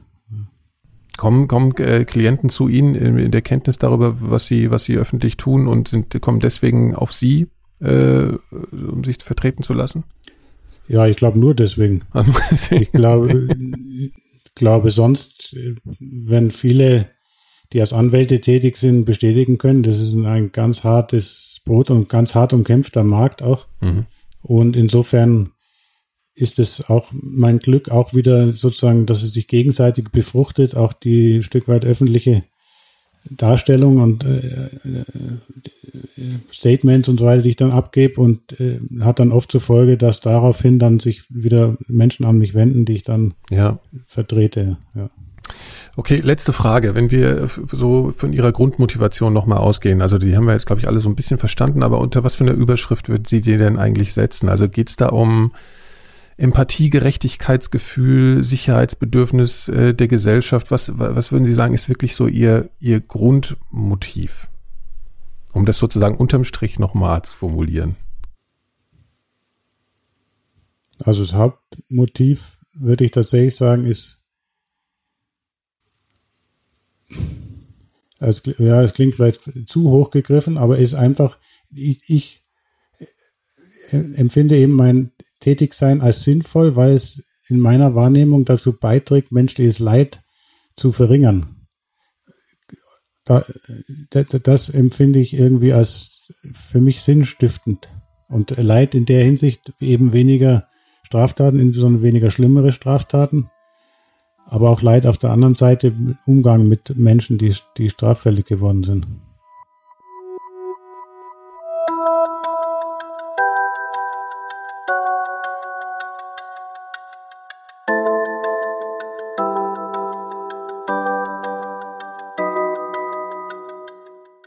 Das war mein Interview mit Thomas Galli. Alle meine weiteren Sendungen in diesem Podcast findet ihr unter elementarfragen.4000herz.de und natürlich überall, wo es Podcasts gibt. Auch zum Schluss nochmal der kurze Hinweis auf den Club Elementarfragen und Elementarfragen Plus bei Apple Podcasts. Dort gibt's Bonusfolgen und noch einiges mehr. Wenn ihr da mitmacht, seid ihr mir und den Elementarfragen wirklich eine ganz, ganz große Hilfe. Und zum Abschluss gibt's noch einen weiteren Podcast-Tipp von uns hier bei 4000 Hertz. Hört doch mal.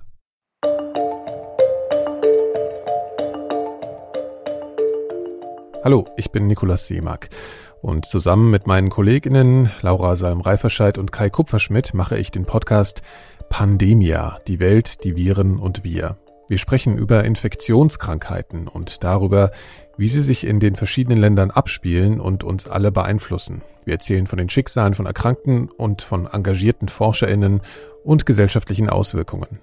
In der aktuellen Folge sprechen wir über das Impfgeschehen gegen SARS-CoV-2 in Deutschland und vergleichen dies mit der Situation in Dänemark, die sich ganz anders darstellt die haben in Dänemark halt wirklich richtig, richtig viel geimpft. Für die ist, ist, ist der 10. September sozusagen, wenn man es so nennen will, eine Art Ende der Pandemie.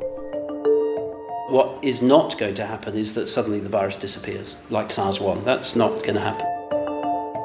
Dänemark hat sich als Volk eben synchron bewegt. Sie sind nicht gegeneinander vorgegangen, was ja ein bisschen auch bei uns gefühlt schon der Fall ist.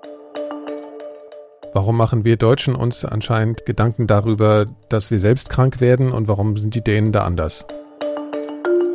You have to direct your efforts in the most promising direction. You got to get the biggest bang for your buck. Diese und alle weiteren Folgen von Pandemia findet ihr unter pandemia.4000herz.de. So, nun bleibt mir nur noch euch fürs Zuhören zu danken und mich bis zum nächsten Mal zu verabschieden. Also allerbesten Dank und bis bald.